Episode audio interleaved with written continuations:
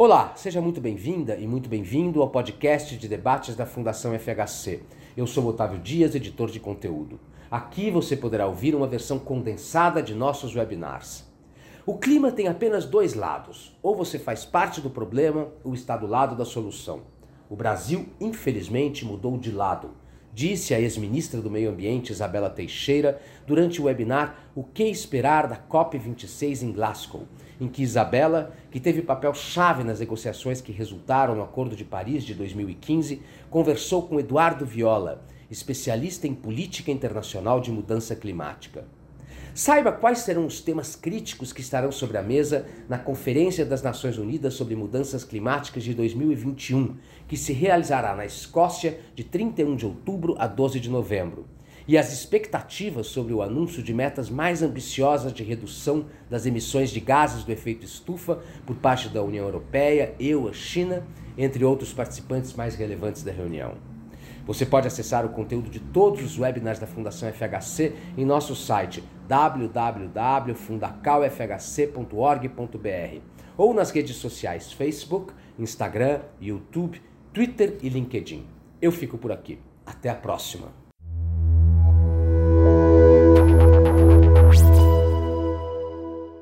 Quais são as questões eh, eh, críticas que estão sobre a mesa, estarão sobre a mesa de Glasgow, e como em torno de cada uma delas se posicionam eh, os principais emissores de gases de efeito estufa. Primeiro, boa tarde a todos. Eu quero agradecer mais uma vez a, a, oportunidade de estar aqui com você, com todo o pessoal do Instituto Fernando Henrique, nessa parceria com o SEBRE, e também a, a alegria de poder compartilhar esse, essa prosa com o meu amigo Eduardo Viola. Então, aqui os dois exatamente com é, olhares convergentes, mas em perspectivas distintas, né? em função de que nós estamos discutindo um assunto que está na ordem é, internacional, é, não é só um assunto do multilateralismo, é, mas é um assunto que tem a ver com o nosso futuro e tem a ver com uma transição que precisa ser feita é, de um modelo de economia de desenvolvimento é, carbono intensivo para um modelo de economia de baixo carbono. Essencialmente, a agenda climática é uma agenda de desenvolvimento, mas nós estamos falando de caminhos de desenvolvimento é, e estamos falando, que acho que o Viola é, pode falar com muito mais propriedade, é, desses desafios que juntam as economias desenvolvidas, as economias emergentes e os países em desenvolvimento, os países mais pobres, mais vulneráveis, todos expostos ao risco climático. Então, essa é a segunda observação. Estamos falando é, de uma discussão estratégica de pôr em prática, concluir formalmente as regras do Acordo de Paris, mas pôr em prática o Acordo de Paris, que é reconhecido por todos de 2015 para cá, progressivamente crescendo a sua importância política. Então, todos os espaços políticos no mundo, ao discutirem a questão climática, discutem em torno do Acordo de Paris. Isso é um dado importante porque é, é, também denuncia é, o que no passado a chamada Constituição Climática pela Convenção de Clima não foi necessariamente tão eficiente de juntar vários atores, juntar vários espaços para discutir a questão climática. A própria questão climática, durante muitos anos, foi discutida pela comunidade do clima, política, não só científica. E o Acordo de Paris, a sua implementação, que nós temos que lidar com o contexto é, de um grau e meio, é, determina que, na realidade, você traga, como a gente fala, outros, outros adultos para a sala. Então, Glasgow é uma conferência é, que é para implementar Paris, ela não substitui Paris. Isso é extremamente importante ser observado. É uma conferência que acontece é, logo após o último relatório do IPCC, que denuncia é, toda a criticidade da situação de aumento de temperatura no planeta e, portanto, a própria visão de Paris de você ter uma progressividade é, é, de ambição de mitigação. É, o número que está na mesa é de um aquecimento já de 1,2 graus é, da temperatura em relação à Revolução Industrial, sinalizando que a gente deve alcançar um grau e meio muito antes do que estava desenhado ou previsto há seis anos atrás. É, eu e Viola mesmo temos visões assim, eu sou mais otimista, Viola é muito mais pragmático e pessimista sobre quando é que a gente atinge esse um grau e meio. E é, tá, é uma COP que vai acontecer exatamente após uma pandemia, isso é importante, portanto, o mundo, ainda vivendo o rescaldo da pandemia, saiu hoje a decisão que o Brasil saiu da Red List, Tá? Então, os brasileiros poderão ir à COP sem ter que submeter uma quarentena, como estava desenhado antes pelo governo britânico, é, mas é uma COP que acontece com dois contextos. Um, o mundo entendendo o que, que é uma crise global neste século, a, a pandemia parou o mundo, a crise climática, ela, por todos os especialistas, tem uma dimensão muito mais, uma magnitude muito maior do que a pandemia que nós estamos experimentando hoje. Há uma grande demanda política que essa COP seja presencial, tem uma simbologia de ter um maior número de pessoas é, em Glasgow, tá, tratando a urgência climática que o relatório do PCC sinalizou. Quatro assuntos vão ser estão balizando, obviamente que outros assuntos eu não vou aqui me estender nas questões geopolíticas, porque eu tenho certeza que o Viola não só tem mais excelência para falar, como vai falar sobre isso. Mas quatro assuntos estão na mesa, são importantes. Primeiro, a ideia da progressividade de ambição, que é o artigo 4 do, do Acordo de Paris, que são as NDCs, e, é, é, e, a necessidade de que os países mostrem, aliás, isso balizado na ideia original do próprio Brasil, de que você tem uma convergência para uma economia de baixo carbono, que está sinalizada agora com esse novo compromisso de longo prazo pelo Net Zero by 2050, as emissões é, neutras de carbono em 2050. É, então, essa questão da progressividade das NDCs, o não retrocesso, o caso do Brasil que ofereceu um NDC que é um retrocesso em relação a 2015, isso é simbólico do que vai estar sendo tratado em Paris, não só pela mitigação climática, em Paris, perdão, em Glasgow, mas também pelo segundo aspecto, que é, são as finanças verdes, o financiamento dessa agenda, a obrigação dos países envolvidos de oferecerem os famosos 100 bilhões de dólares anuais para lidar com a questão de mitigação e adaptação. A mitigação, preferencialmente, tinha uma predominância sobre isso no passado, agora nem tanto. Sobre a questão dos países em desenvolvimento, os países que precisam acelerar suas transições e não têm os meios para isso, e a grande pressão é se vai ser oferecido ou não, se esse número chega a 100 bilhões, ou se esse número chega próximo de 100 bilhões e você vai progressivamente cumprindo esse compromisso, adicionando e fazendo esse compromisso. Não são um 100 bilhões, são vários desembolsos ao longo do tempo. Isso tudo acontece num contexto de até 2025, esse primeiro ciclo de implementação de Paris, então, uma visão de curto prazo, isso é importante, se contrapondo com a visão de ambição de 2050 de longo prazo. Então, é, você tem uma China colocando a visão de longo prazo em 2060, tá? E, portanto, você tem esse range entre 2050 e 2060, com a urgência do mundo, e você tem a urgência climática, a história de antecipar. A China é uma, um dos países que não reviu o seu NDC, pelo menos até o início dessa semana, e é, tem o pico de emissões para 2030, quando as pessoas querem ganhar tempo exatamente nesse curto, curto nesse período de transição, que é 2025 e depois 2030. A história, então, do Green Finance tem um papel estratégico, um papel estratégico dos Estados Unidos também, se eles vão viabilizar. Aí, Viola, eu já estou dialogando com você sobre essa interlocução do Congresso americano, se vai ser viável é, alocar esse pledge, um, um, dinheiro a mais, maior dos americanos, é, é, na busca dessa liderança, retomada de espaços de liderança dos Estados Unidos pós o governo Trump, tá? no mundo que a questão climática está bem colocado com os europeus, está bem colocado com países desenvolvidos como o Japão, que fizeram as suas ambições, que refez as suas ambições, perdão, e a discussão com a China é, e os países, e a Índia, que ainda estão ali para oferecer os novos caminhos. Mas, de qualquer maneira, é, tem ainda na agenda o famoso phasing out, o que vai ser deixado para trás. Isso é uma coisa importante, porque não é só o que vai para frente, mas há um corte muito claro de intenções políticas do que vai ser deixado para trás. O que vai ser deixado para trás é o banimento do carvão, e nós estamos vendo a crise global de energia na Índia e na China. Quem está lendo é, é, os jornais está se deparando com isso, inclusive com impactos na indústria da siderurgia aqui no Brasil, com impactos no cenário de crescimento econômico da China e no crescimento do PIB global em pleno equação de pós-pandemia, ou no período de transição de pós-pandemia. Então, a, o phasing out do carvão, o phasing out do desmatamento, do desmatamento, Tá? Há uma, uma forte pressão para que isso seja tirado da agenda até 2030.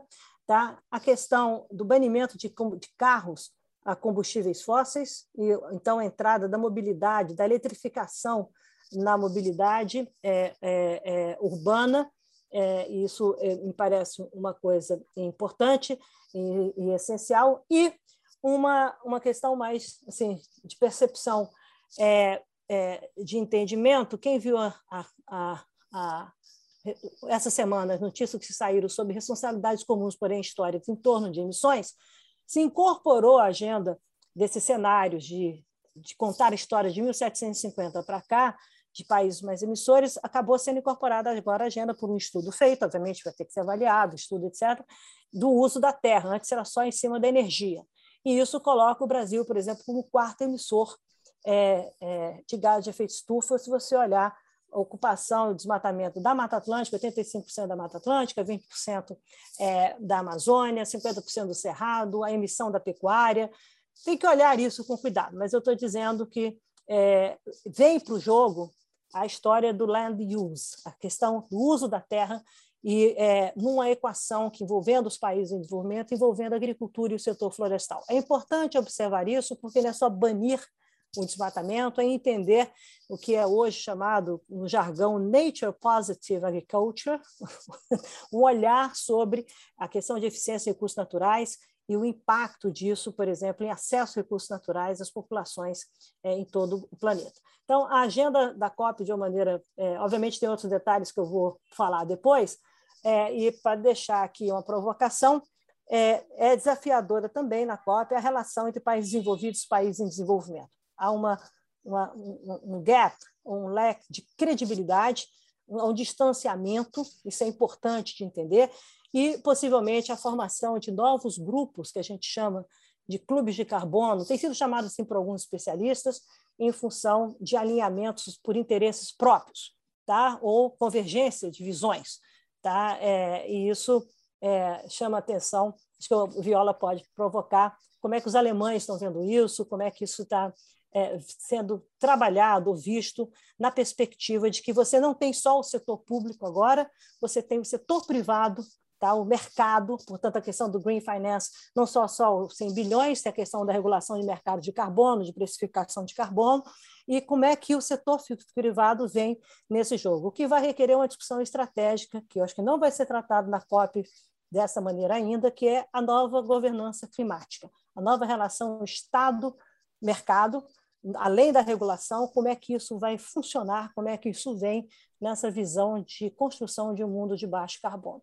Acho que é por aí, eu acho que é, são os principais temas, chamando a atenção que, se Paris nós enfrentamos o negacionismo climático, agora você tem um grande impacto sobre o chamado fatalismo climático. Né? Se dá tempo de fazer, se as ambições estão colocadas nessa direção, etc. etc. Então, é, vai vir com grande pressão a adaptação, porque se não der conta de fazer, etc., a, a, o crescimento da, da temperatura é uma realidade, Tá? Então, nós vamos ter que lidar com adaptação. Se você tem 100 bilhões para mitigação, você precisa de 300 bi para adaptação, você vê o tamanho da conta, e um efeito que deve vir para a mesa também, tá, para discutir talvez pós-COP, mas que está pressionando por trás, que é o efeito das migrações em função exatamente é, das consequências climáticas no curto prazo. Né? Já os efeitos de aumento de temperatura e o, o, isso acontecendo em várias sociedades no mundo, vários lugares no mundo, e obviamente forçando aí processos migratórios.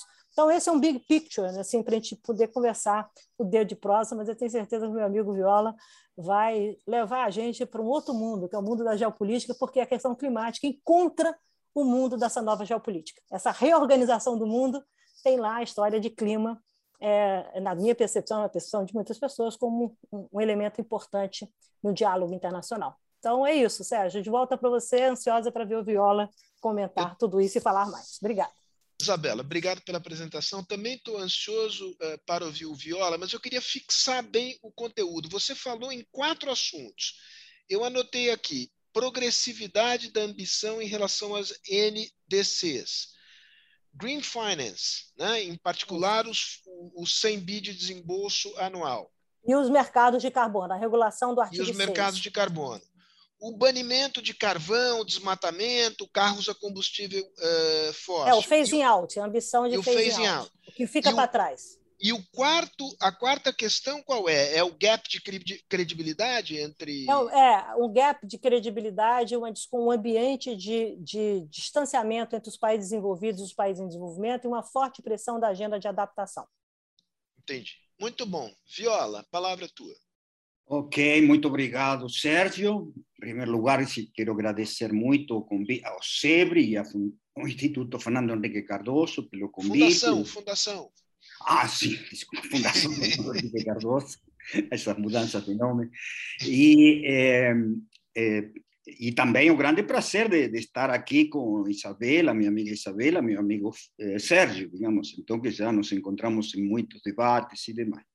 Bom, eu tenho uma, eh, duas partes do que vou falar rapidamente. Uma primeira é sobre as transformações, as mudanças relevantes desde Paris até Glasgow, seis anos, tá? E depois vou falar por do que esperar. digamos. Ah, uma coisa que eu quero dizer é que eu tenho eh, praticamente acordo total com o que Isabela falou, digamos, tá? Bom, sobre as mudanças, é importante destacar que eh, a gravidade do aquecimento global e da urgência de tratá-lo aumentou, eh, na medida em que nós, em Paris, o consenso científico era que aumento da, da, da eh, aquecimento seria de dois décimas de grau por década. Agora o consenso científico é de três graus, três décimas de grau por década, e alguns falam em mais de três décimas de grau por década. Tá? Além do fato de que aumentou muito a intensidade eh, e, e, e frequência dos extremos climáticos. né? Ah, bom, esse é o primeiro ponto. O segundo ponto é que desde Paris até agora as emissões continuaram crescendo praticamente ao mesmo ritmo que o ritmo anterior, da primeira metade da década, embora esse é menor que antes da crise de 2008, ou seja, da primeira década do século, digamos, tá?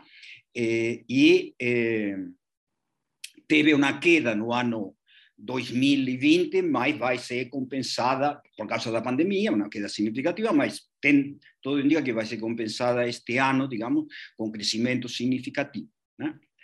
Eh, o, o terceiro ponto é a transformação da mentalidade de grande parte das corporações globais e eh, das corporações globais e das eh, e parte dos fundos de investimento, no sentido da internalização do risco climático no seu planejamento e, e suas decisões de investimento, inclusive na avaliação do que são eh, o peso que se dá aos assets estressados, stranded, stranded assets. né? Então, isto é muito, muito importante na minha visão, e isso pega o Ocidente político. Não são apenas as corporações do Ocidente geográfico, inclui também, ou seja, além da Europa, Estados Unidos e Canadá, inclui Japão, Coreia do Sul, Taiwan, Austrália, nessa dinâmica das corporações, que é fundamental isso, digamos, tá certo? E essa é uma é, é, sim, claro que não é, de, não é homogêneo e tem algumas que continuam sendo mais resistentes, isso sem dúvida. É, então, o, o terceiro, eh, eh, o quarto ponto relevante é a passagem de uma situação de convergência declinante entre China e Estados Unidos para uma, para uma situação de confronto entre China e Estados Unidos. Geopoliticamente, esta é a, a maior, eh, o driver mais importante neste momento. Tá? E isso eh, se- isso, isso série de fatores que tem a ver com, de um lado, uma assertividade eh, crescente da China, digamos, em todos os planos, com uma percepção de decadência do mundo ocidental e dos Estados Unidos, digamos, tá? Eh, eh, de outro lado, uma percepção do parte das elites americanas de que erraram totalmente na hipótese da convergência, eh, contribuíram para um grande crescimento da China, que eles pensavam que ia ser muito favorável aos Estados Unidos, e que a coisa não, não é assim, digamos, tá certo? Então, eh, eh, particularmente agora Biden coloca, digamos, ou seja, como um componente fundamental o confronto dos regimes políticos entre autocracias e democracias, como decisivo do século XXI, além das outras dinâmicas de geopolítica territorial, do conflito de alta tecnologia e comercial. Isto é muito importante porque porque erode as possibilidades de, de, de uh, de, de, de, cooperação climática, e isso está claro neste momento. Tá? E eh, o, a, o, quinto ponto importante é a pandemia, cujo resultado, eh, o impacto sobre a mudança climática é ainda incerto, no sentido de que a coisa mais importante que transform, se transformou em tangível un intangível, que era as ameaças de vírus e de pandemia para a humanidade. Sempre, mesmo que a comunidade científica sabia muito bem isso. Eh, e, e, isso pode contribu contribu tem contribuído, mas não está bem medido ainda. O avanço da consciência pública sobre o risco climático, digamos, tá? Eh, mas, de outro lado, a grandes aumentos da dívida e dos, dos subsídios e demais dos estados, e aí aqui particularmente em relação às empresas, digamos, está certo, foi eh, não condicionado, não está relacionado com a decarbonização, está certo? Então, esse é um ponto. Esse, zona esta do pacote solidário europeu de 830 bilhões de euros do ano passado, do junho do ano passado, que foi uma revolução dentro da União Europeia, mas que basicamente sobre a União Europeia e que favorece, obviamente, digamos, a integração europeia.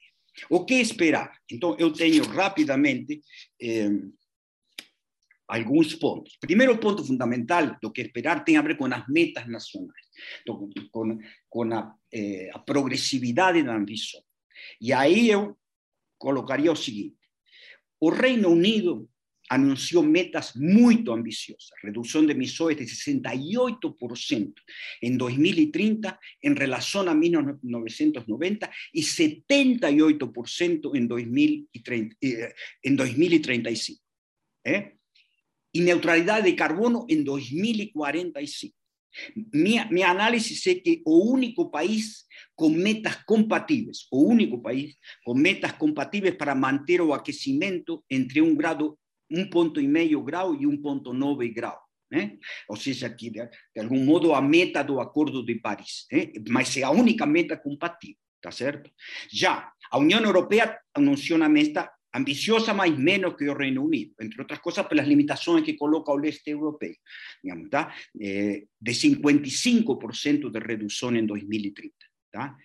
O importante tanto que tanto Estados Unidos como a União Europeia têm alta credibilidade de que essas metas serão cumpridas, podem não ser cumpridas totalmente, digamos, mas porque porque eles estão em trajetória decarbonizante significativa desde dois décadas, faz dois décadas. Tá certo? Os Estados Unidos não, o Reino Unido e a União O Reino Europeia. Unido e a União Europeia, isso, não, os Estados Unidos não, desculpa se errei o que falei. Os Estados Unidos anunciaram uma meta de média ambição, tá? que é 50 52% de redução em 2030 com ano base de 2005. Este é um ponto importante porque Estados Unidos já na, na era Obama quebrou uma, regra do Acordo de Paris, que o ano base é 1990. E depois foi seguido por o resto do mundo, só não pela União Europeia, digamos que se mantém firme no, no original, digamos, e é consistente, digamos, nesse sentido. Porque se a gente, se se avaliasse a meta americana en relación a 1990, que o que permite comparar con Europa y, y, con, y con Reino Unido, sería 41%. Entonces, ya a diferencia es muy fuerte con Reino Unido y fuerte también con la Unión Europea. Tá? Além disso, Estados Unidos tem um problema muito diferente da União Europeia e Reino Unido e tem um déficit de credibilidade. Trajetória errática, entrada, saída do, do, do, do regime climático mais de uma vez, tá? e também um déficit de credibilidade do presente vinculado ao fato de a oposição republicana continuar tendo uma uma, uma, maioritariamente uma atitude, digamos, não favorável a políticas climáticas significativas. É, bem, a, a, então, depois, China até agora é um enigma, mas na minha avaliação é pouco provável que tenha uma meta ambiciosa, tá certo? Eh, que eh, um ponto importante a destacar sobre China é que China eh, ainda está com a meta de decir, bom, pico de emissões até 2030, né? que basicamente é 2030, mas até, digamos, tá? E isso foi o que, na negociação de 2014 entre Obama e Xi Jinping, Obama tentou algo mais forte da China, mas não conseguiu, tá certo? Por isso também ele não colocou uma meta mais ambiciosa dos Estados Unidos em 2015, digamos, tá certo? Eh, o que teria permitido muito mais, isso favorece diminuir a oposição republicana, sempre, logicamente. E a outra coisa que a, esa meta entonces no es compatible con el orçamento global de carbono, eh, y no apenas con un grado y medio, 1.9, sino que con algo mismo bien menos ambicioso. Y después que a, a China, que es una superpotencia, coloca neutralidad de carbono en 2060 cuando todos los países responsables están colocando 2050. Y China hoy contribuye con la mitad de las emisiones globales año a año. Por tanto, China tiene o papel mais destrutivo hoje na estabilidade do clima mundial, tá certo?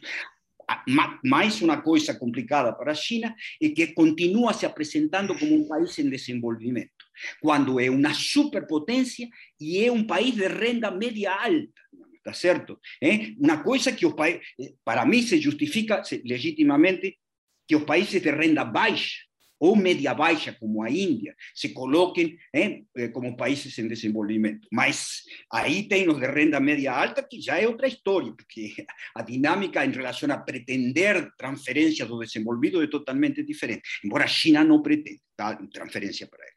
Bom, depois, Rússia, Índia e Brasil terán, ainda terán metas pobres, ou inclusive retrocesso. Até agora, Brasil é um retrocesso, digamos, no que foi anunciado em 2000, em fim do ano passado.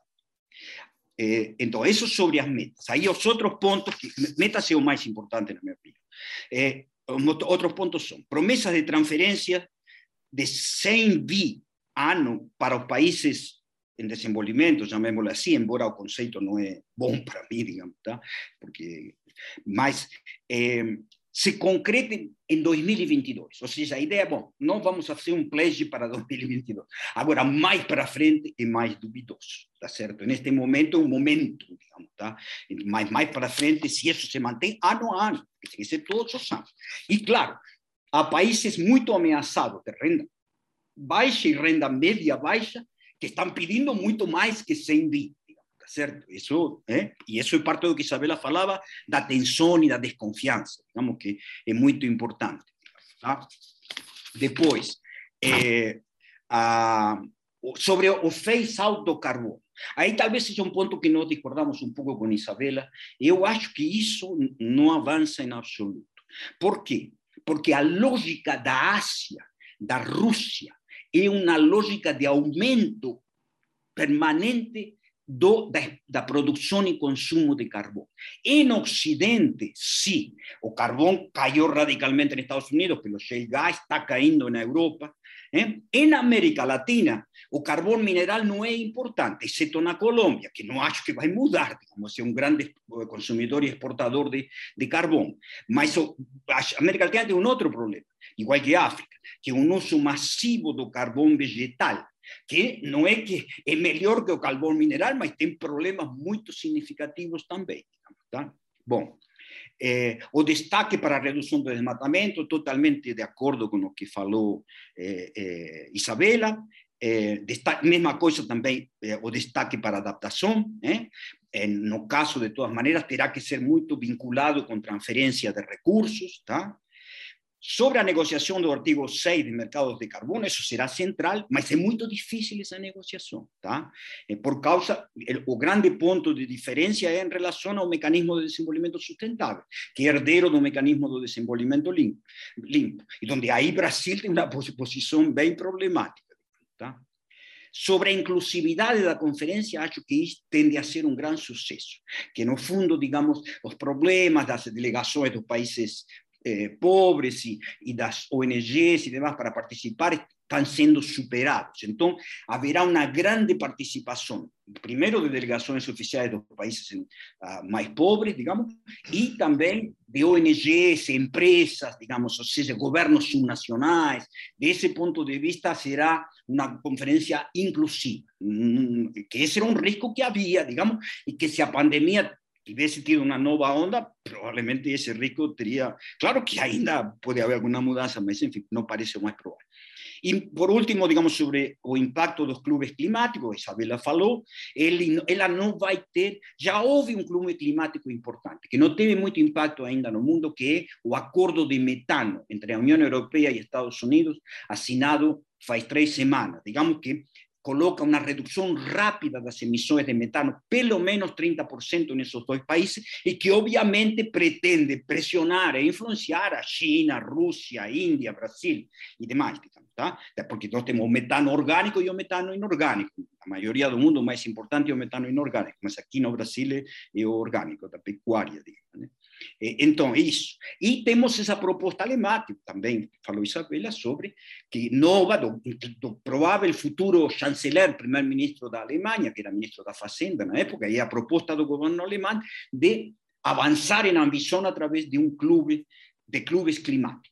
Está certo? Essa proposta tem primeiro ser aprovada pela União Europeia e depois pode avançar, digamos, para além. Isso é, é, isso é possível que aconteça, mas vai, a sua efetividade vai depender totalmente de um aumento forte da ambição da China, que eu não vejo provável Glasgow, né? mas pode acontecer, porque há várias variáveis da opacidade do regime chinês que impedem a gente saber o que vai acontecer. Eu paro por aqui, muito obrigado.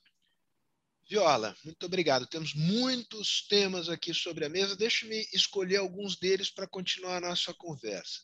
Uh, Isabela, eu queria que você nos, nos falasse um pouco mais sobre uh, o, o, fundo uh, do financiamento com recursos dos países desenvolvidos para os países em desenvolvimento. você resolveu aqui uma dúvida que eu tinha. O, o, quando se fala em 100 bi, é desembolso de 100 bi por ano. Né? Não é um Isso. fundo não, é. de 100 bi once não. and for all, né? Não. É, tá certo. Muito isso bem. Está no texto de Paris, aliás, numa resolução depois ah, que destrinchou isso, se não me engano, ah, na COP antes de Madrid. Muito bem, é muito bem. Duas questões que eu queria te ouvir a esse respeito. Digamos, qual é o estágio desta negociação? Uh, né? E, por que, que o pledge para 2022, você diria que, o, o Viola disse, é provável, mas não tem nenhuma garantia dali para frente da continuidade desses desembolsos. Né? Se isto pode ser uma questão que trava a COP26, se ela tem, digamos, esse potencial. E a outra coisa que você queria, que eu queria que você explorasse é a questão de mitigação, adaptação. Eu depreendi da conversa de vocês que, eh, digamos, como o filme já correu muito e as trajetórias de elevação da temperatura, de alguma maneira, já saíram é, dos, de cenários em que bastava fazer mitigação, adaptação passou a ser um nome importante do jogo. É, e que isso requer mais dinheiro. Né?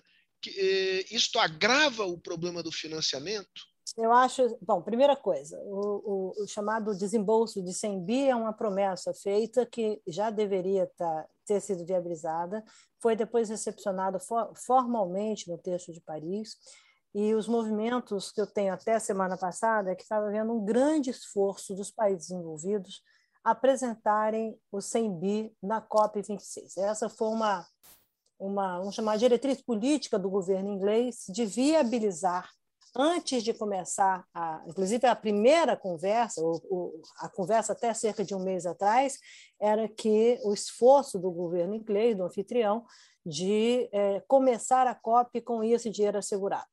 As notícias que eu tenho é que não fechar, o número ainda não fechou. É, tem a negociação no Congresso americano acontecendo para a alocação dos recursos dos Estados Unidos, tá?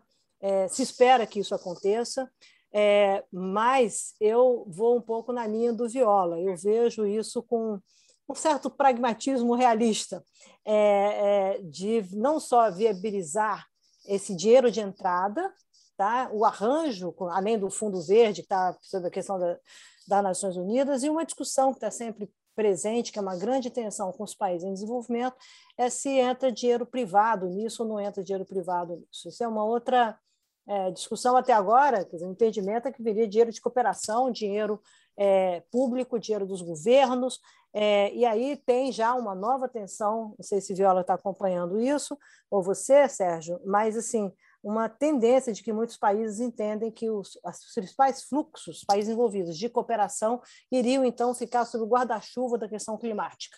Então, de onde está se tirando esse dinheiro para você poder viabilizar, etc. Sim, Isso é um lado da é questão. É dinheiro novo, né? Nem, nem tudo, tudo, é, é tudo dinheiro. As pessoas entendem que é dinheiro novo, outro é dinheiro não é dinheiro novo. Então, isso tem que entender como é que esse, esses pledges vão chegar e para saber se você começa a COP com esse compromisso na mesa.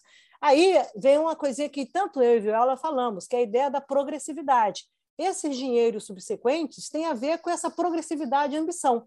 Então, você quer que o mundo amplie a ambição, o mundo em desenvolvimento. Eu não vou nem colocar a China nessa equação, porque, obviamente, tem que ser tratada à parte, porque é a maior emissora do planeta. Mas você quer que os países em desenvolvimento aumentem as emissões sem você alocar os recursos e também não aumentar os recursos progressivamente.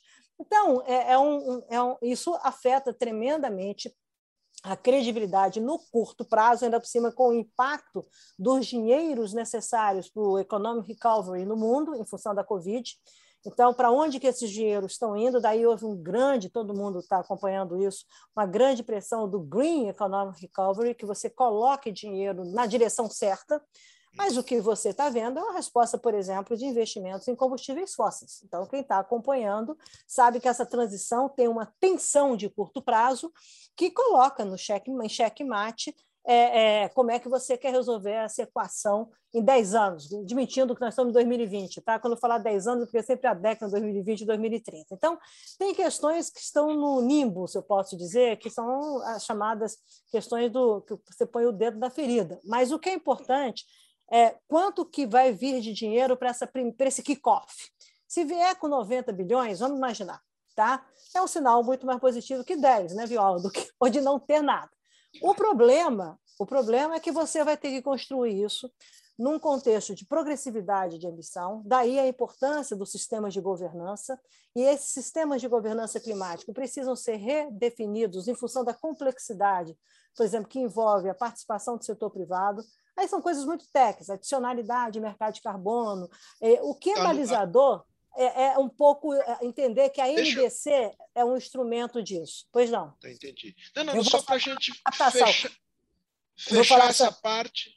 Então, é... o SEMBI é isso. Ele, SEMBI, ele... Isso é dinheiro a fundo perdido, isso não é empréstimo, é dinheiro a fundo dinheiro, perdido. Supostamente é dinheiro a fundo perdido para um fundo, da, o Fundo Verde, para os mecanismos de financiamento dos países mais vulneráveis e desenvolvimento e pobres, tá? É, para acelerar a transição para uma economia de baixo carbono. Sim. Portanto, tá? haveria uma condicionalidade no desembolso desses recursos. Quer Como dizer, tudo na vida, não, nada vem é, é, vindo de assim, de, de Deus mandou seus filhos todos de volta por conta da crise climática. Não é Perfeito. isso. Tá? Perfeito. Então, se você pegar mesmo os mecanismos como o LIF, que foi lançado agora pelos Estados Unidos, Noruega, etc., inspirado no Fundo Amazônia, é cheio de condicionantes, cheio de, de coisas que você vai apresentar projetos para poder tentar viabilizar dinheiros. Tá? Muito bom. Última pergunta sobre esse tema, depois eu queria passar para o Viola. Uh, quem é que são os donors? Quem são os, os doadores importantes? Estados Unidos, Europa, China entra como doador importante deste fundo? Não, a China tem seus mecanismos próprios, eu não sei se a China estaria doando. Não, esse é país desenvolvido, país chamado Anexo 1, tá? país tá. que está que é aquilo que o Viola falou, a China é a maior economia, a maior economia do mundo e opera como país em desenvolvimento. Só para complementar o raciocínio sobre adaptação, adaptação, qual é a tensão? Isso é uma outra tensão importante. Mitigação afeta todos, por isso que todo mundo quer colocar o dinheiro em mitigação. O país, o país rico, o país desenvolvido, ele está exposto ao risco climático, não de maneira homogênea, mas ele está exposto ao risco climático porque todos nós estamos expostos ao risco climático por causa da função do aumento de temperatura.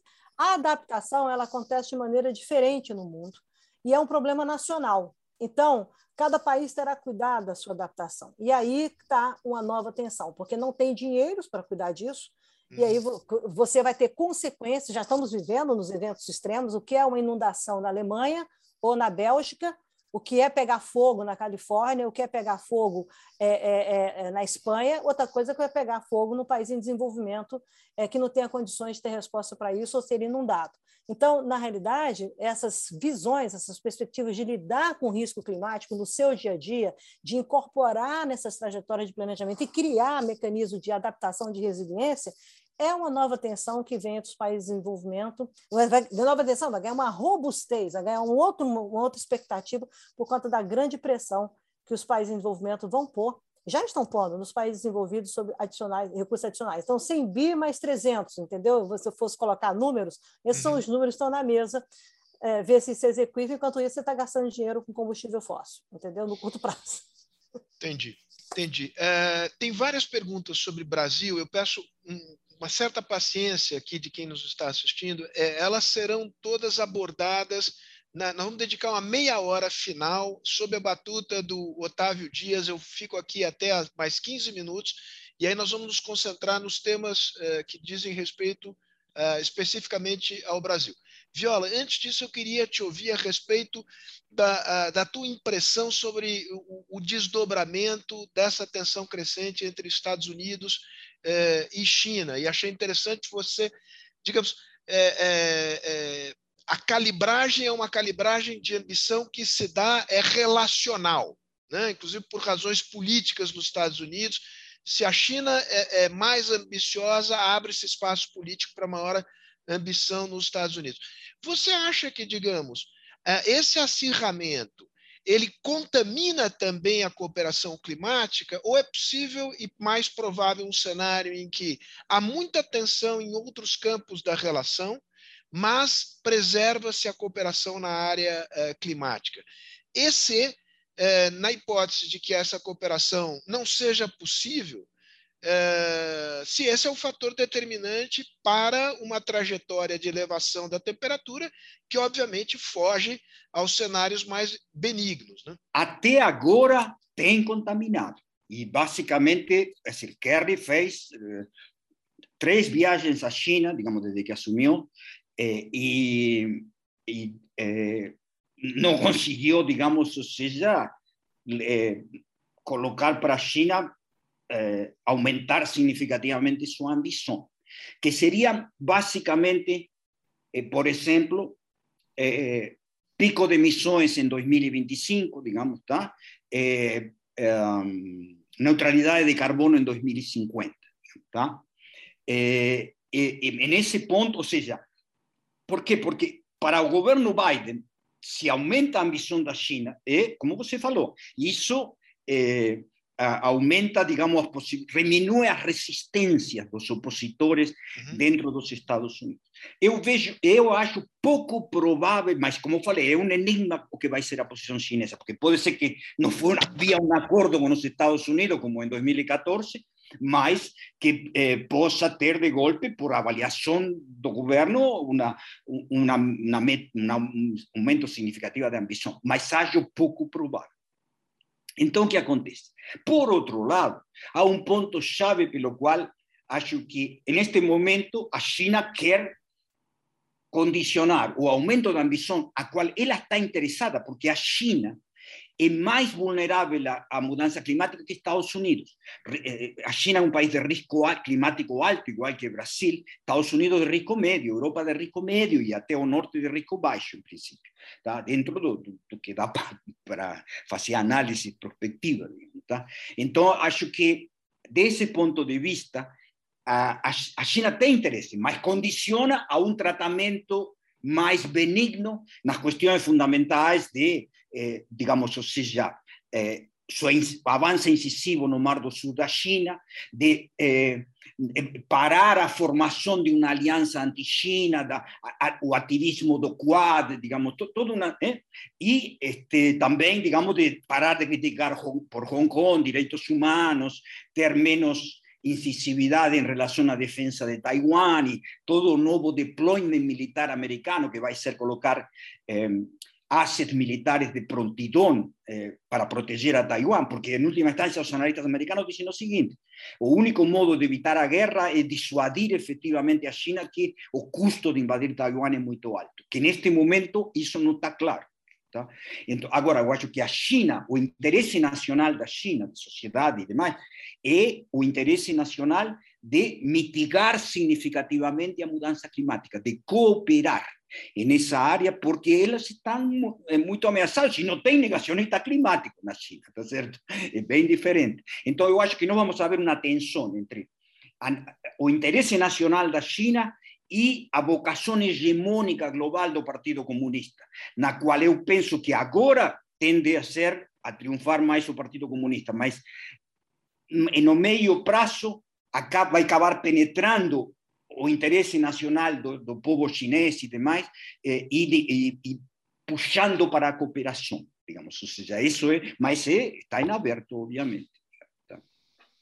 Muito bom. Isabela, uh o tema do clube de carbono é, e a proposta do, do, do, provável futuro chanceler alemão.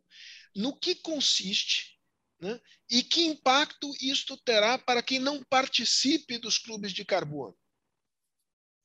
Isso é uma ótima pergunta. Na realidade, o que está é, colocado é isso que o Viola fez referência aqui, que é você é, alinhar-se por visões em torno é, de ambições de mitigação. Você, você não é um país negacionista climático, sua sociedade quer soluções para isso, você quer fazer lançamento de instrumentos como, por exemplo, taxas ou, ou, impostos de barreira, por exemplo, de commodities, de importação e exportação, e você entende que você tem interesses convergentes, então vamos definir entre nós regras e caminhos que nós possamos, é, com isso, é, é, negociar, ter modelos de negócio, investimentos, etc., mas orientados com uma visão é, de enfrentamento às mudanças climáticas. Isso, obviamente, é um conceito muito amplo, não estou dizendo que você pode, cabe várias coisas, que nem o net zero, o net zero é um conceito amplo, é um conceito. O que é net zero até 2050? Todo mundo concorda com a visão, mas quais são os caminhos que levam a isso? Então, você, na realidade, precisa entender, mas a colocação, é, é, quando eu li o primeiro artigo, é claro, o artigo do, do ministro da Fazenda, hoje chanceler eleito, é claro o interesse do, da Alemanha, uma prioridade para a Alemanha, para a cidade de Alemanha, lidar com a questão de baixo carbono e caminhar e acelerar e ter parcerias e ter é, visões, standards, inclusive, tá? do ponto de vista de como é que você vai lidar com isso. O G20 é um outro exemplo, que se você tiver uma grande pactuação no G20 é, sobre é, mitigação climática, vamos imaginar que você consiga, embora lá você esteja a China, eu concordo com, com o Viola, você tem China, você tem, você tem a Rússia, que não é nada trivial nessa equação climática, desde a convenção. Não, não vamos esquecer que a Rússia, para fugir de Kyoto, né, para né, lidar com Kyoto, escreveu, tem a famosa história do hot air, né, que pegou todas as emissões das antigas, da antiga República Socialista, das antigas Repúblicas Socialistas Soviéticas. Então, no fundo, você não é uma equação fácil, mas o que eu estou dizendo é que você pode e deve, vai acontecer, pelo, pelo estímulo do setor privado, quer para o mercado, quer para demanda de consumidores, você pode ter alianças bilaterais, trilaterais, regionais, e que os países estão pactuando é, interesses comuns com visão convergente de ampliação é, de, de ambição. Tem aqui um ponto, sabe, Sérgio, quando falo, a gente discute isso, se é possível, mercado, economia, como é que os caras do setor privado, como é que os, os negócios vão ser feitos, é, são outros atores, são outras cabeças é, nessas salas e com competências e poder de cortar emissão. Isso é importante. Você está lidando com pessoas agora que não discutem mais o problema só. Nós estamos, o clima você tem dois lados. Ou você está do lado do problema ou você está do lado da solução. Não tem outra história. Não tem meio do caminho no clima. Tá? Então, ou você é negacionista, né? do lado do problema. Então, no fundo, no fundo, esses clubes que estão sendo chamados assim, você, tem vários papers na área da economia tratando disso, tá? Quer pela incerteza, o risco climático que vai ao sistema financeiro internacional, está aí no Greenspan Report mostrando, quer pela lógica de reorganizar interesses no comércio internacional. Hoje a OMC é, eu estava conversando com um especialista do OMC essa semana, ele falando que 30% do meu tempo hoje é dedicado à questão climática tá? esse processo de disruptura das cadeias de valores, das, dos value chains, é, que, o, que o comércio internacional está enfrentando no mundo, a questão climática está ali. Você vai reorganizar, não prestando atenção nisso? Então, eu acho que vem novidades pelo, pela economia. Vem... Deixa eu pegar esse gancho. Uh, depois eu queria fazer uma pergunta específica e, e passar ao, ao, ao, Viola, e depois eu vou dizer um tchau para vocês. Mas, na verdade, o que você está dizendo é que o setor privado pode ter um peso grande nesse processo. É, pode não, formação... vai ter, já tem. Você então, não tem como então, equacionar então, clima se a pessoa do privado está junto. Então, mas digamos, na COP, na COP 26, uh, o, o setor privado pode atuar de maneira relativamente coordenada, de tal maneira a mudar posições de estados-nação importantes? Ou eles eu acabam sendo hoje, caudatários a... ainda da posição Não, Eu acho que a grande pressão hoje do setor privado na COP26 é o que a maior parte dos países quer fechar a regra do Acordo 6. Se você não tiver do artigo 6, se você não tiver isso, você não tem a regra do setor privado participando. Conta então, o que é o artigo 6 e responde ao 6, Ricardo Galo aqui que me pergunta. Por que o artigo que é 6 é o artigo do Acordo de Paris que trata das regras de possibilidade de comercialização de carbono tá? de engajamento do setor privado ou da relação entre países bilateralmente para você comercializar carbono. Isso que a gente é, se chama isso precificação, que pode acontecer por mercado de carbono, pode acontecer por taxação de carbono. Tá? Então, é, esse artigo define as regras, como é que você vai fazer a tal da accountability desse, desse, como é que você entra com esse setor privado, que é adicional, como é que esses mercados, é um mercado regulado de carbono, não é um mercado voluntário de carbono, portanto, tem obrigações e vai se relacionar com as obrigações de mitigação oferecidas por cada país nas suas NDCs. Então, é o livro de regra global, como é que você vai tratar disso, o que é admissível, transparência, integridade, não pode ter dupla contagem de carbono, isso tudo está na negociação do texto. Uma vez definida a regra global, os países, como a China já tem mercado de carbono, tem mercado de carbono desde Kyoto, desde 97 tem mercado de carbono estabelecido. Só que Paris trouxe isso, inspirado pela experiência lá é, do CDM, do, do, próprio acordo do, do, de Kyoto, com Joint Implementation, etc., e modelou uma regra que está sendo regulamentada agora. Feito isso, os países poderão ter os seus mercados de carbono por lei nacional, como o Brasil está discutindo hoje, por exemplo, mas como é que isso entra na contabilidade da sua ambição, como é que você vai poder comercializar, quais são as regras necessárias? E como é que você vai reportar isso internacionalmente para ser válido, ser validado por um comitê especializado, independente, que vai dizer que aquilo ali realmente o país abateu. Então, você vai do, evitar o greenwashing, evitar o finance washing, tem que evitar o band washing, entendeu? Que está colocado na mesa, e é essa regra que está sendo discutida que tem tantos tensionamentos por conta Is, desses. Isabela, última pergunta para você, antes de eu fazer a pergunta para o Eduardo e me despedir. Pergunta da Cecília Malan, é, da, da, da TV Globo. É, esses desembolsos que serão supostamente feitos anualmente na faixa aspiracional de 100 bi, ah, eles têm é, condicionalidades, mas há algum mecanismo punitivo na hipótese de inobservância dessas condicionalidades ou é um acordo, digamos, de damas e cavalheiros? Não, eu acho, primeiro, isso é uma das grandes críticas ao Acordo de Paris, ah, porque não pune. Pune. É, você está começando, você vai encerrar o processo de negociação e você vai colocar isso agora na regra de implementação. Então, se você não tem adicionalidade, se você não consegue se mover na velocidade de mostrar, por exemplo, que você está reduzindo, está mitigando a emissão, você possivelmente vai ser excluído por até por um default é, é, do, do sistema que vai falar, olha, isso não é prioridade, etc. Vou pegar um exemplo, o Brasil apresentou a, a, a NDC mais ambiciosa em 2015 e apresentou um retrocesso agora em dezembro de 2020. O Brasil vai entregar mais emissões do que ele prometeu no passado. Isso está criando um mal-estar imenso. Ah, o Brasil não vai conseguir acessar recursos internacionais? Vamos ver quais são as ambições do Brasil e se ele, como é que ele vai precisar desse dinheiro para poder ter a consecução desse, dessas ambições. Tá? Então, é, é, punição, o cara está fora, está é, tá escrito no texto, o Acordo de Paris não trata dessas punições porque ele tem, ele, ele pactuou uma entrada que a gente chama bottom-up.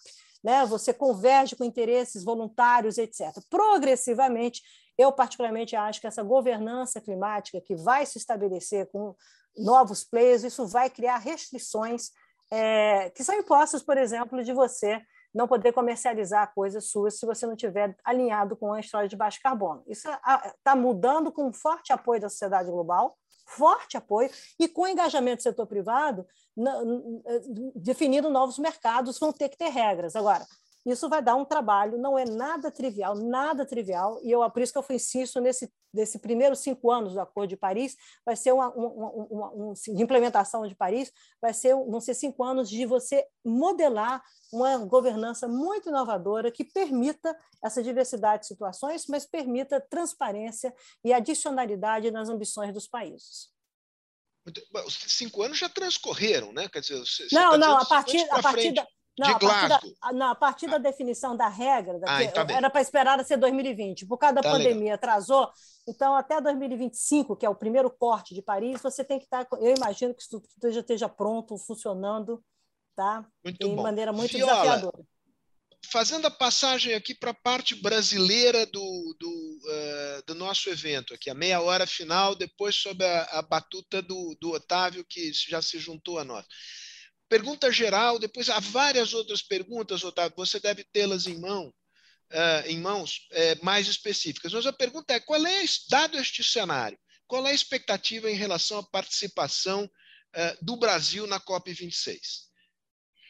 Bom, em geral, a credibilidade do governo brasileiro é baixíssima no mundo. Eu diria que a expectativa é muito baixa, tá certo? Isso é muito claro, digamos, tá? Eh, agora, também é interessante que com a mudança do chanceler e do ministro do Meio Ambiente, a posição brasileira não será tão reaccionária como foi na COP de Madrid. Digamos. Inclusive porque não está mais Trump, que era decisivo desse ponto de vista, aliança com Trump. Então, a expectativa, é, é decir, vamos dizer, a expectativa positiva sobre o Brasil é que não não, não tenha nenhum papel mais de tipo sabotador, digamos, tá certo? E isso é possível que seja atingido. Vamos ver o que acontece com o artigo 6, a questão do, da, não do, do geral de emissões, digamos, tá certo, entre, entre todos os países, sino mais específico do mecanismo de desenvolvimento sustentável, que é o herdeiro mecanismo de desenvolvimento limpo, digamos, e aí toda a questão da dupla contagem, uma série de coisas que qual vai ser a não, não sabemos qual vai ser a posição do Brasil, tá? Mas basicamente, neste momento, Brasil está, vamos dizer, na conferência de Copenhague e na conferência de Paris, Brasil era tinha uma posição de protagonismo muito claro, particularmente na conferência de Copenhague, que estava reduzindo dramaticamente eh, e, digamos, de, de desmatamento na Amazônia, e inclusive no qual eh, Lula chegou a, a, fazer duas coisas por iniciativa pessoal e da assessoria imediata, não necessariamente do Ministério, que foram impressionantes. Foram, primeiro, uma, uma cúpula com Sarkozy, em meados de novembro, ele criticou simultaneamente eh, Sarkozy, França, União Europeia, a China e Estados Unidos, tá certo? E ao mesmo tempo era parte Brasil da aliança com China no G77 e no BASE, tá certo?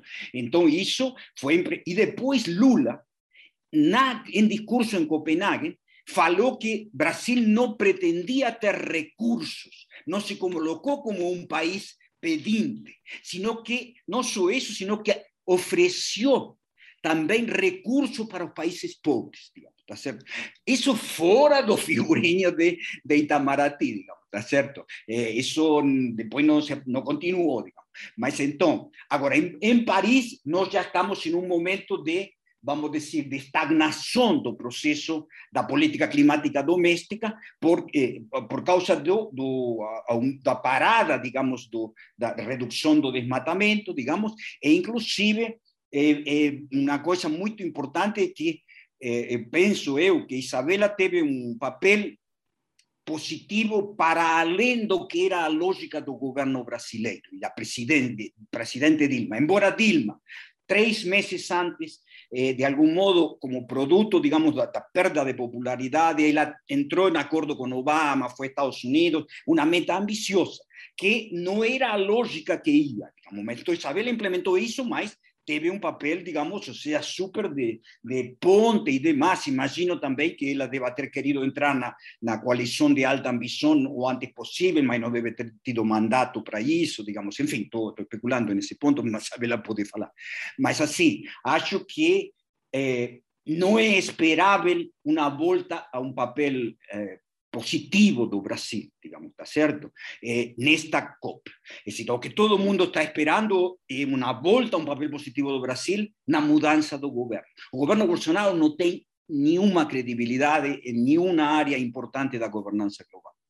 Muito bom. Eu vou ter que me despedir dizendo que você respondeu a Laura Bonani, é, e eu deixo aqui como sugestão é, uma pergunta do, do Judson Valentim, que é, que é digamos, a, a, a possibilidade de que com entes subnacionais brasileiros, por exemplo, o consórcio de governadores da Amazônia, possam vir a ter alguma voz neste é, na COP 26 ou não, se eles estão, estarão inteiramente encobertos pela sombra do governo federal.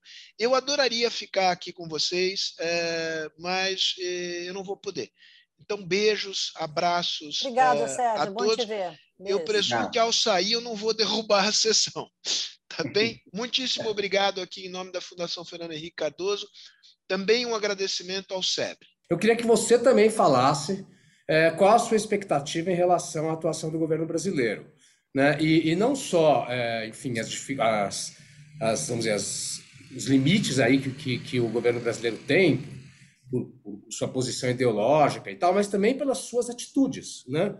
As suas atitudes em relação aqui aos, aos órgãos ambientais, à questão do desmatamento. Quer dizer, adianta o governo brasileiro vir com um discurso totalmente descolado da realidade? Ele vai ser cobrado por isso? Como, como que você vê essa questão, né? Dá para avançar? Dá para a gente não fazer tão feio assim? E, por fim, também gostaria que você falasse até da pressão que deve vir dos, dos, dos outros setores da, da sociedade brasileira que vão estar lá presentes. Né? Como eles vão se colocar? Então, acho que a, a visão do Viola é uma visão de alguém de fora, mas você é uma pessoa super de dentro. Então, como é que você vê esse momento aí do Brasil e, e os perigos e riscos que nós, nós correremos ali na, na Copa? Bom, vamos lá. Eu, é, eu só vou fazer uma consideração sobre o que o Viola falou de 2015. Viola, para construir Paris, foi pensada uma estratégia bilateral pelo Brasil em 2015. É, ela foi desenhada, eu desenhei isso, eu coordenava o grupo que foi responsável pela presidente Dilma de construir essas relações com a China, com os Estados Unidos, com a Angela Merkel é, e com a Noruega antes de chegar em Paris. Então, é, teve uma estratégia, porque tinha interesse na área de energia, é, você bem pontuou a visita ao cubano, foram todos dentro das visitas de chefe de Estado ao Brasil. Então, isso não foi reativo, isso foi pensado num contexto de amadurecimento com o próprio Itamaraty, é, em função do próprio papel que o Brasil fazia no BASE, que o Brasil estava desempenhando é, internacionalmente, junto ao governo francês, na construção do que seria a, o Acordo de Paris. Nós ficamos um ano é, é, dedicados a uma relação muito próxima com a França, tá? e por isso o Brasil, inclusive, chefiou, foi, o Fabius veio ao Brasil convidar o Brasil para chefiar o grupo que codou da diferenciação. Você sabe disso, a complexidade que foi viabilizar aquele grupo. Então, primeiro, isso foi pensado, isso não foi uma coisa é, errática. Tá? Agora, é claro que teve todo um processo de construção nacional, tá?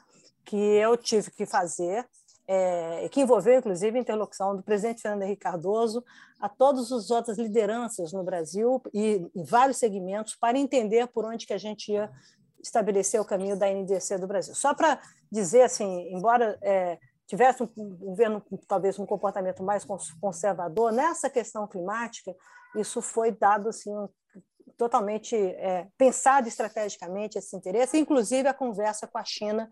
É, tanto é que um dos primeiros encontros bilaterais da presidente Dilma em Paris foi com Xi Jinping. Tá? Então, é, é, isso é importante de pontuar, porque isso estava num contexto de uma equação de política externa e também é, da importância da agenda climática nessa expressão de soft power do Brasil. Mas só para deixar aqui uma ilustração, vamos nas perguntas. Bom, vamos lá. Brasil, o que, que eu acho? Eu me alinho completamente ao que, ao, que o Viola é, colocou, é, mas eu vou colocar, talvez, adicionar talvez três coisas aqui importantes. Primeiro, eu não acho que o Brasil vai atuar, Viola, mas eu, o Brasil não tem credibilidade, tá, Otávio? Não, não tem a credibilidade do passado, é visto com muita desconfiança, e o último discurso do presidente da República nas Nações Unidas, como diz a, a, a, a gíria, lacrou. Né? Isso reforçou, é, de fato, uma posição de uma certa antipatia sobre o Brasil. O Brasil de hoje ele faz muito aquém do que o Brasil sempre fez e pode fazer. O Brasil de hoje é muito menor do que o Brasil sempre foi. Tá? Então, isso causa um, um desconforto internacional, embora, embora a comunidade internacional insista, tá? e eu entendo que é importante que insista, que o Brasil dê respostas é, é, mais é, é realinhadas com essa contemporaneidade. Tá? Então, eu acho que nessa capacidade de resposta do Brasil, é, é, duas, uma coisa relevante que já deveria ter acontecido, que não aconteceu, é voltar a controlar o desmatamento. Então, o Brasil chega à COP com o desmatamento em alta, mesmo que caia 10%, 5%, não sei como é que está, não sei se o Viola sabe alguma coisa recente, mas ah, eu estou dizendo dessa sensibilidade porque, por exemplo, o Viola comentou isso, ninguém conhece os brackets do Brasil. Então, você quer saber qual é a posição do Brasil, você não conhece o que o Brasil defende você não sabe o que está no texto que, que o Brasil defende, tá? ou que o Brasil quer. Tudo é muito dúbio.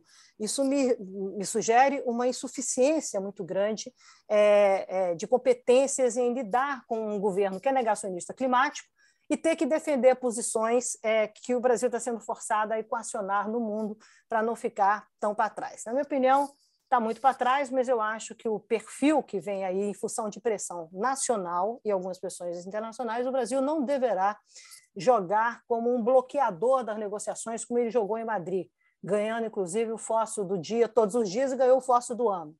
Tá? O Brasil não acho que ele venha, por tudo que eu tenho ouvido, é, ele deve vir com uma posição de facilitador, porque o, o setor privado e o Congresso Nacional está todo mundo votando uma, uma lei de mercado de carbono. O país politicamente está entrando nessa equação, não pela, não vejo, é, não sei se você concorda, Otávio ou Viola, eu não vejo pelo grande interesse na ambição climática, mas pela visão de que acham que isso é acesso a dinheiro.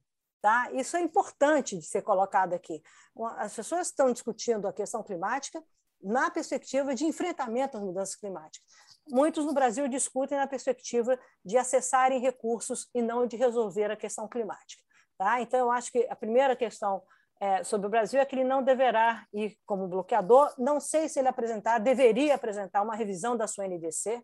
É extremamente importante que ele sinalize isso para o mundo. E eu acho que ele vem com uma, uma, uma posição é, de querer separar desmatamento dessa conta é, é de, de gás de efeito estufa como se desmatamento o CO2 fizesse parte disso. Mas acho que o entendimento político deles, por causa de soberania, de que isso é uma coisa que eles ah, supostamente têm controle, isso separa do chamado mundo econômico, né? do mundo que está lá nos mercados de carbono, o que não separa. É, a, como eu gosto de falar, e, é, a Amazônia põe o Brasil no mundo nessa agenda climática, a Amazônia tira o Brasil do mundo. Então, cuidado com isso, porque é, o Brasil tinha que chegar lá com essas equações mais bem feitas e, infelizmente, o que nós estamos vendo hoje é que isso não vai por aí. Eu acho que eles têm uma preocupação, vão ter uma preocupação de afirmar conversas em torno de neutralidade de CO2 para 2050. Isso é um compromisso, uma intenção política que foi afirmada pelo presidente da República, tem público lá para falar sobre isso, e a recente entrevista do ministro de Meio Ambiente do Brasil disse que está procurando construir um Green Recovery Plan, que é outra linguagem que é muito sensível internacionalmente. As pessoas estão. Isso é uma maneira de tentar regimentar espaços políticos e alguma simpatia sei se Violo concorda comigo, alguma simpatia no diálogo. Olha, estamos aqui, não somos vilões, estamos querendo conversar um pouco, mas de concreto não vejo nada. Não tem nem concept notes do que vai acontecer em relação a um pledge para bancos internacionais sobre o Green Recovery Plan. Entendeu? Então, o Brasil pode correr o risco de chegar mais arrumadinho, mais enxutinho, mas sem nenhuma consistência, nenhuma credibilidade, se não trouxer alguns elementos concretos é, e se não tiver uma postura construtiva de não atrapalhar, não é de liderar, é de não atrapalhar. Cuidado com isso. Uma coisa, é, o Brasil vai levar muito tempo para retomar os espaços que ele, que ele teve, e, que ele, e não só pela questão ambiental ou climática, mas pela questão diplomática. Tá? E, obviamente, é, é, eu espero, quer dizer, isso é o que eu estou ouvindo de muita gente, é que o Brasil deverá um, se colocar numa posição mais construtiva é, de viabilizar o acordo é, do artigo 6, mas não necessariamente é, na perspectiva da emergência climática, mas sim da emergência financeira. Atenção, Tá? Isso é outra sensibilidade. O mundo está discutindo emergência climática e o Brasil pode estar tá discutindo emergência financeira, precisamos de dinheiro, então vamos fazer essa equação, mas não com a perspectiva de que nós estamos discutindo aqui, por isso as NDC são tão, a NDC é tão assimétrica, etc, etc. Tá? Inclusive, com, sendo visto por muito como atitude, muitos como atitude de má fé. É, eu acho que ele vai defender esse 100 bi, esse dinheiro que nós estamos, para poder ter simpatia também com os países em desenvolvimento, entender, colocar uma pressão nos países envolvidos, mas é, é, é, eu acho que com, querendo, na realidade, é, que o Brasil seja se vê como um, um, país que tem um grande ativo de verde, que ele pode ser um credor disso, entendeu? Ele pode, então, na realidade, o mundo tem que remunerar o Brasil por conta disso e não o Brasil, por soberania, proteger o que tem que ficar em pé tá? porque nós estamos entregando a Amazônia para o crime, né? por toda a situação que nós sabemos, e soberania, soberania para mim você exerce. Né? E exercer significa ter responsabilidade. Eu aprendi isso lá antes do viola, até, entendeu? Então, é, e nós estamos destruindo, a, entregando a Amazônia para o crime organizado. O que, que eu estou dizendo? É, é, é, o Brasil deveria estar discutindo a Amazônia em pé, acabando, e a pergunta é o contrário. O que, que acontece com o mundo se o Brasil para o desmatamento e restaura a Amazônia como uma prioridade? O Brasil vai discutir minimização do risco climático a partir de uma oferta solidária dele. E é isso, olha que incrível, é isso que está hoje quando você vê o prêmio Nobel sendo dado exatamente para cientistas que trabalharam esses cenários, esse sistema, a modelagem climática do mundo e a segurança climática, quer dizer, no fundo, trabalhando a incerteza climática, etc. Então, o Brasil precisa se realinhar à ciência, é outra coisa, o Brasil não está alinhado com a ciência. Quer falar de soluções do passado que não tem futuro. Não é o que nós temos de 60% de vegetação nativa, é o que o Brasil vai ser capaz de entregar em 2050 tá? Se promovendo o seu desenvolvimento de baixo carbono, como é que ele quer fazer isso? Ele tem alternativas? Tem, nós somos um país com alternativas, mas até recentemente o Brasil, com alternativas na área de energia, vivendo uma crise hídrica e energética hoje, ofereceu um, um programa de carvão sustentável para o mundo. Né? Ainda teve a ironia de chamar um programa de carvão sustentável. Isso não passa, isso as pessoas estão vendo com muita desconfiança. Sobre o papel do subnacional, eu acho o seguinte: é tem algumas coisas acontecendo para terminar Isabela, aqui. Posso te fazer só um pedido? Ah. Deixa, é, vamos deixar o Viola falar um pouquinho. Tá bom, depois eu volto para falar. Esse papel dos entes subnacionais. Eu vou falar da Amazônia. Uhum. Isso, legal. É, Viola, eu, imagina, imagina. Viola, eu acho que talvez fosse interessante você falar um pouco sobre essa perspectiva aí dos entes subnacionais, né? Como o consórcio de governadores da Amazônia, né? É, você acha que eles têm condições de efetivamente dialogar e avançar e negociações de suporte é, com recursos para a promoção da bioeconomia, transição da agricultura familiar, proteção da Amazônia, é, para reduzir o desmatamento, as queimadas. Eles têm condições de influenciar tanto o, o governo federal, né, mas também a própria política externa brasileira.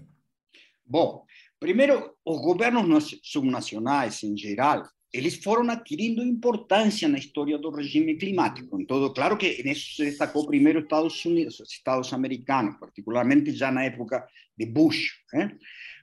então, o papel dos governos nacionais, a participação nas conferências é muito importante. E Brasil está vivendo agora uma situação nova comparada com o passado. Sempre houve já vários anos bem participação de governos nacionais, particularmente da Amazônia, mas não só da Amazônia, como de São Paulo, Brasil participa sempre. Então, esse, agora, mas por causa do governo Bolsonaro e da pandemia né, particular, nós temos, nós temos tido um, uma espécie de revitalização do, da, do apoio ao federalismo por parte dos governadores. Tá certo? Então você tem, se formou uma coalição de governadores eh, contra a política sanitária do, do governo Bolsonaro. Tá? E foi todo um processo bem sucedido, em grande medida, de confronto e de evitar, digamos, de confrontar as medidas irracionais do governo Bolsonaro e de eh, ganhar na, em, na Suprema Corte, nas justiças, litigações contra o governo federal. Então, isto, nós podemos estar vivendo a entrada em um eh, federalismo mais forte do Brasil, tá certo? Isso é, e isso não é, o, o driver disso não foi o clima, foi a pandemia tá certo? Mas tem repercussão claramente sobre o clima. E, é, assim, primeiro porque isso já começou durante a pandemia, digamos, tá? De fato, começaram iniciativas, não sei, no, depois do primeiro mês de Bolsonaro, de, com as queimadas já em 2019, nesse sentido, antes da pandemia. Então, o que acontece? Já está acontecendo. Tem uma coisa é o que os governadores que a participar muito e, e isso é importante, digamos, um pouco reforçando o que dizia Isabela, é decir, eh, a un Brasil que não é o governo brasileiro, tá certo? E é o Brasil, digamos, das empresas que estão interessadas na decarbonização, na proteção da Amazônia, dos governos federais e municipais que têm uma visão diferente sobre o meio ambiente a mudança climática e a transição energética. E tudo isso já está acontecendo já tem diálogo dos governadores, do consórcio e demais, com o governo americano e com os governos europeus. ¿Está cierto? Es decir, que claramente los gobiernos europeos y americanos no, no consideran así el gobierno Bolsonaro un interlocutor eh, viable, digamos, ¿tá? Entonces, ya está aconteciendo eso. Eso no quiere decir que acuerdos, se van a hacer acuerdos de de, de, digamos, o sea, de transferencia de recursos, de programas y demás, van a acontecer. Eso no acontece en la COP, porque esa es una dinámica eh, bilateral de Brasil y, y los otros. Más claramente, una, es decir, una posición más moderada por parte de Brasil na COP favorecerá ese proceso. En general, los gobiernos eh, tipo europeo y americano, eles tem cuidado em lidar com governos subnacionais. Digamos. Eles, é, é muito uhum. importante respeitar, é, vamos dizer, a lógica da, da, da, de que são os Estados nacionais as partes da, da, da Convenção de Mudança Climática e do Acordo de Paris, não são os governos subnacionais, do ponto de vista do direito internacional e demais. Então, eles têm cautela, mas eles têm consciência plena da situação, digamos. E acho que eh, tudo isso traz alguns recursos durante, no curto prazo, mas particularmente acumula forças e prepara a para 2023, supondo que é o mais provável que Bolsonaro não seja reeleito, tá certo? Então, isso, nesse sentido, é muito, muito importante, muito relevante, mas não quer dizer que isso, a atuação do governador na COP, vai ser, a visibilidade, todas as relações públicas, toda a interação vai ser importante, igual que dos empresários, tá certo? Mas eh, eh, não quer dizer que na COP se vão assinar, digamos, programas ou coisas desse tipo, digamos. Isso será depois. Perfeito. Bom, eu acabo de receber aqui uma mensagem da, da, da, ministra Isabela que vai ter que sair em 10 minutos. Então, nós temos no máximo mais 10 minutos aqui. Eu queria fazer uma pergunta aqui que também veio do nosso público, que eu acho que a Isabela poderia responder muito bem, mas eu queria depois deixar ali uns, uns quatro minutinhos para fazer uma última pergunta para os dois, tá? Então, eu vou fazer essa pergunta aqui para você, Isabela. Olha, sobre a questão do, do, phasing out dos setores intensivos em carbono, que você citou, e levando em conta que o phasing out do desmatamento é super complexo no Brasil, por causa do, dos interesses do, AF, do agro, as necessidades de expansão da fronteira agrícola, etc., etc., outros setores econômicos sujos são estratégicos para uma transição de baixo, econômico, baixo carbono no Brasil? Como uma articulação público-privada funcionaria na descarbonização desses setores? E eu só dando, dando aqui, pegando um gancho do momento. A gente está vivendo uma crise energética aqui. Né? É, o governo está contratando é, usina, é, usinas de, de, de, de, térmicas. Né? Quer dizer, parece que a gente está indo contra. Né? Queria que você falasse um pouco de, de como é que a gente. Bom, nós temos pouco tempo, mas como, como você vê essa questão? É, eu acho que é uma questão chave. Eu sugeriria, inclusive, ter um webinar sobre isso, porque é, são o que a gente chama no linguajar os leakages, os vazamentos tá, é, dessa trajetória climática. Por isso que eu estou insistindo nesse kickoff até 2025 e nós estamos tendo um efeito enorme é, é, da chamada recuperação econômica Brown, né, da, da velha agenda. É, é, eu acho que a questão do desmatamento ela tem um peso estratégico no Brasil por três razões muito objetivas. Nós não estamos falando de uma atividade econômica. Eu não estou substituindo o carvão, que é uma atividade econômica, por uma energia renovável. Eu, tô eu tenho que tirar uma agenda criminosa do país. Nós estamos entregando a Amazônia para o crime. Nós estamos jogando fora essa riqueza com a Amazônia, que antes de se beneficiar a segurança climática do, do planeta, ela beneficia o Brasil. Então, em função da crise hídrica, em função é, do que, é, nós estamos vivendo hoje, os cientistas apontam a relação de causa e efeito com os sistemas climáticos e a Amazônia tem um papel estratégico nisso. Não vou nem falar sobre os novos, os novos mundos do século XXI, esse alinhamento com a contemporaneidade da Amazônia, com soluções se, tem um, se o Brasil tem soluções para estar no futuro, essas soluções estão na Amazônia. A gente pode gostar ou não gostar, essa fronteira do contemporâneo passa pela Amazônia no Brasil. Entendeu? Então, é importante, nós estamos jogando fora, já jogamos a Mata Atlântica antes, e estamos jogando fora agora a Amazônia, porque então não é atividade econômica, é um carbono não econômico, como eu gosto de falar. Então, isso é, o Brasil tem que conter, isso faz parte daquela agenda, tem que ficar para trás. Por que tem que a gente ficar para trás? Porque não, não adianta produzir, as terras, inclusive, o Brasil hoje desmata em terras não produtivas. Quer dizer, de uma burrice, desculpe a expressão tão franca, sem precedentes. O outro lado é, é, que você coloca, quer dizer, é, exatamente que você está cobrindo quase 50% das emissões hoje, 44%, 47% das emissões do Brasil, estão cobertos, é como se fosse um fog pelo desmatamento da atividade legal, você gera a falsa ideia de que o resto pode esperar.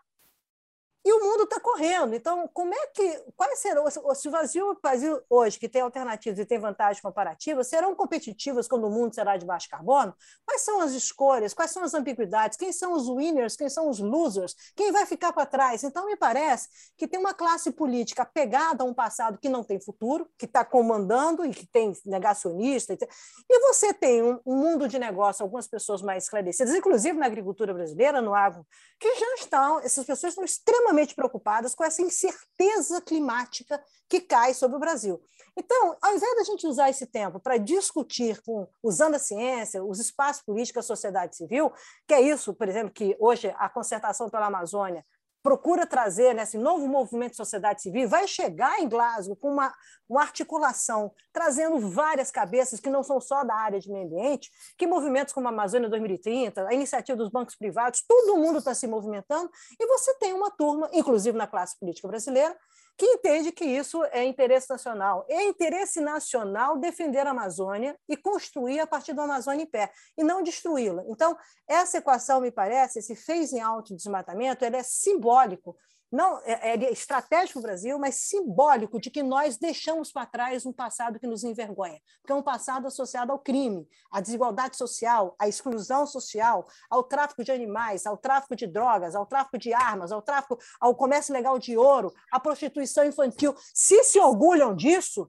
com os menores IDH do país, não são brasileiros. Me desculpe, mas esse não é o Brasil que nós pertencemos.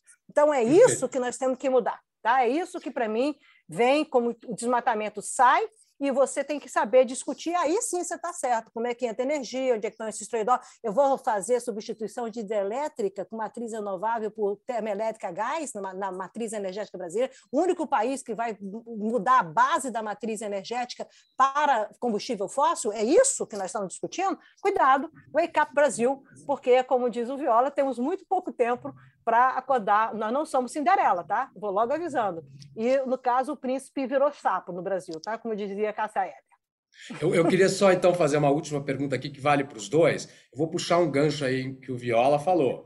Ou seja, é, o Brasil só, só realmente consegue criar, é, recuperar sua credibilidade se houver um novo governo. Né? Um novo governo comprometido com a, a questão climática.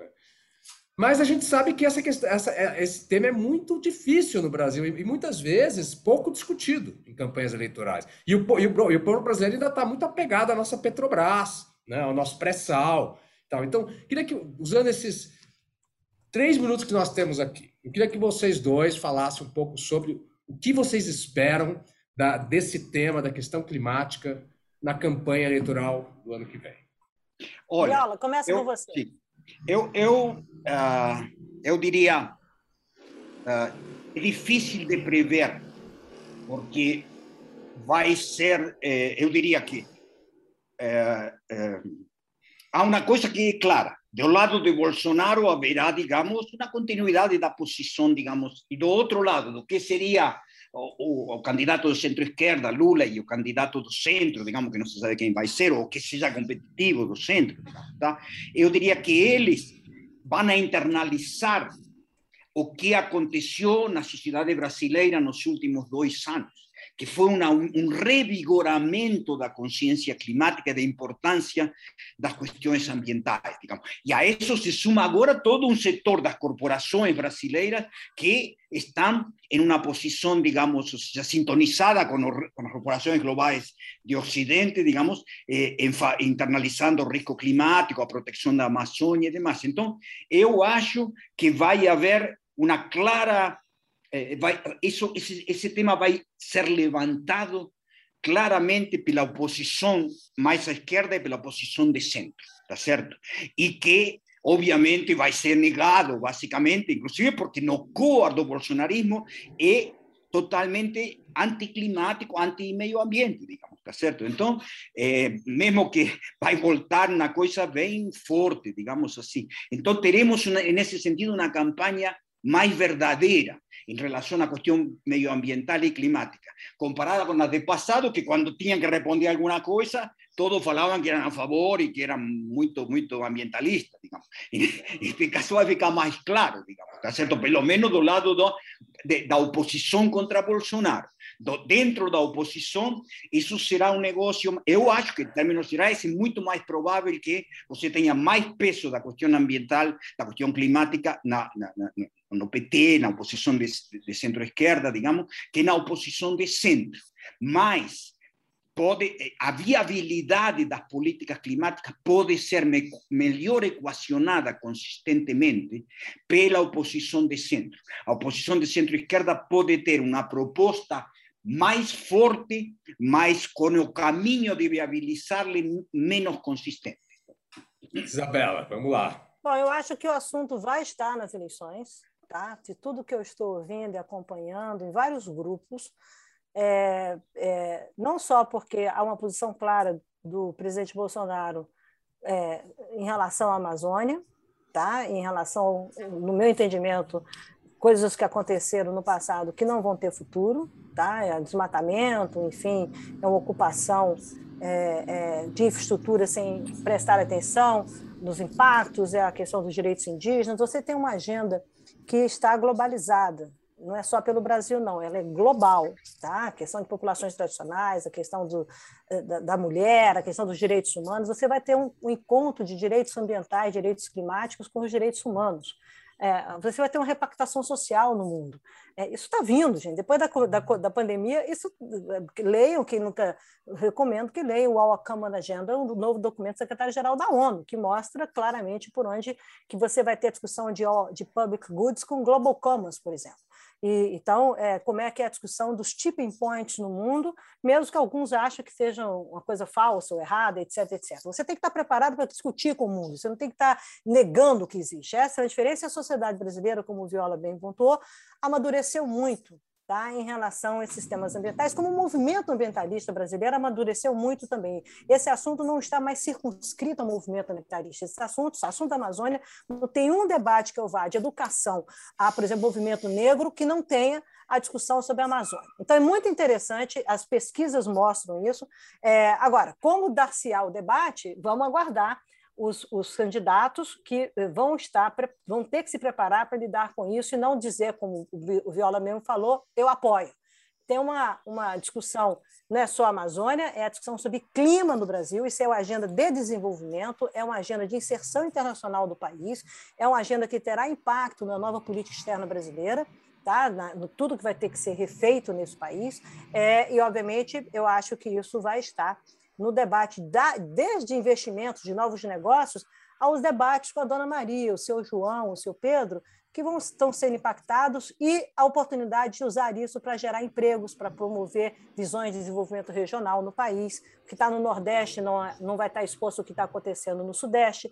Então, eu acho que algumas fichas vão é, estão caindo do ponto de vista, se eu posso usar essa expressão, do ponto de vista político, do ponto de vista econômico. Onde estão os novos empregos? Onde estão as novas oportunidades? O impacto da inovação na vida das pessoas? Nós vamos viver é um século marcado pela a, a era climática e pela era da inovação. Esses mundos se encontram. Tá? O Brasil é um país importante nessa equação, é, então isso tudo vai estar no dia a dia. Você não vai tratar em silos como antes, entendeu? Tá? Você vai tá, tá, isso conectado, contando sobre as suas novas histórias, as novas histórias sobre o futuro, como eu gosto de falar. Eu acho que as pessoas vão ter que partir é, de um ponto zero pragmático depois da pandemia. Se alguém achava que uma crise global não faria o mundo parar, o mundo parou.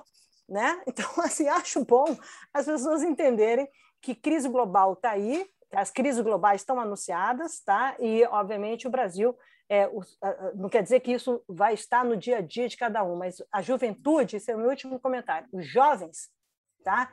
É, eles entendem isso muito bem e isso está no valor dessa, gera, dessa nova geração, valor para as novas gerações e eles votam.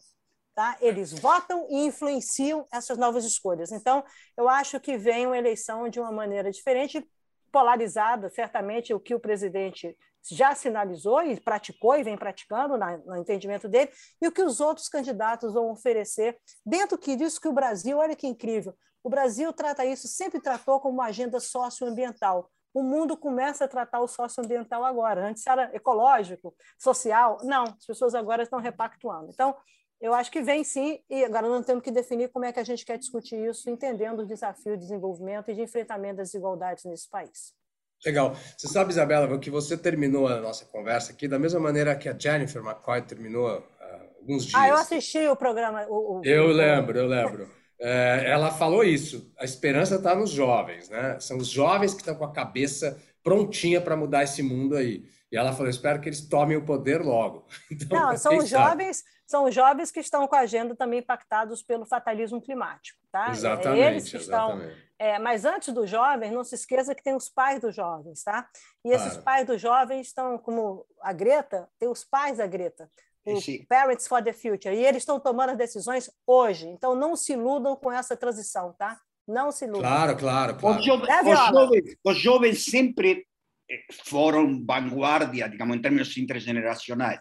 O novo dos últimos anos é que entraram os adolescentes na mobilização. Eh? É, o movimento da Greta é de gente mais jovem ainda. E em parte porque, porque claro, que com a expectativa de vida, de, você vê que um jovem atual, ele vai viver provavelmente 100 anos, digamos, se tem boas escolhas em termos de, de, de, de, estilo de vida e se não tem uma catástrofe maior, obviamente. E então eles vão ter que viver nesse mundo, vão sofrer muito mais, digamos. Então, quanto mais vos, as pessoas são mais jovens, mais eles, eles ficam percebendo que o negócio vai afetar a eles diretamente. Ou seja, já está afetando hoje todo mundo, mas isso vai se aumentando e aumentando. Bom, é, eu acho, excelente. Só observa, Otávio, eu tenho que ir. Só observa o seguinte: quem tiver um filho hoje, é, eu e Viola somos de uma geração que a gente discutia 2100 como algo intangível, né, Viola? Lá atrás, isso vai acontecer em 2100. Era algo assim que, pelo amor de Deus, os Jetsons, tá? você vai entender o que eu estou falando. Quem tiver um filho hoje tem uma grande probabilidade de estar vivo em 2100. Então, o seu 2100 hoje é dentro da sua família. Cuidado com esse debate na política, porque é por isso que tem essa mobilização de jovens, adolescentes, e nós lutando pelo menos pelo net zero até 2050, né, Viola? Nós vamos lá determinados até 2050. Claro. Olha, esse, esse tema da, dos adolescentes, eu amei. Vou, vou sugerir como um webinar para 2022. É fascinante, Otávio, é fascinante conversar com eles. Fascinante. É fascinante a mobilização política no Brasil, tá? Muito Ótimo. fascinante. Dá uma Muito olhada bom. nisso que vale a pena. Muito tá? bom conversar Muito com vocês. Obrigado. super beijo para você, sempre bom te ver. Obrigada a todos. Tá? Igualmente. Tá? Obrigado, até mais. Muito bom, excelente. Muito obrigado a todos. Tchau a todos. Obrigado, Obrigada, boa logo. tarde.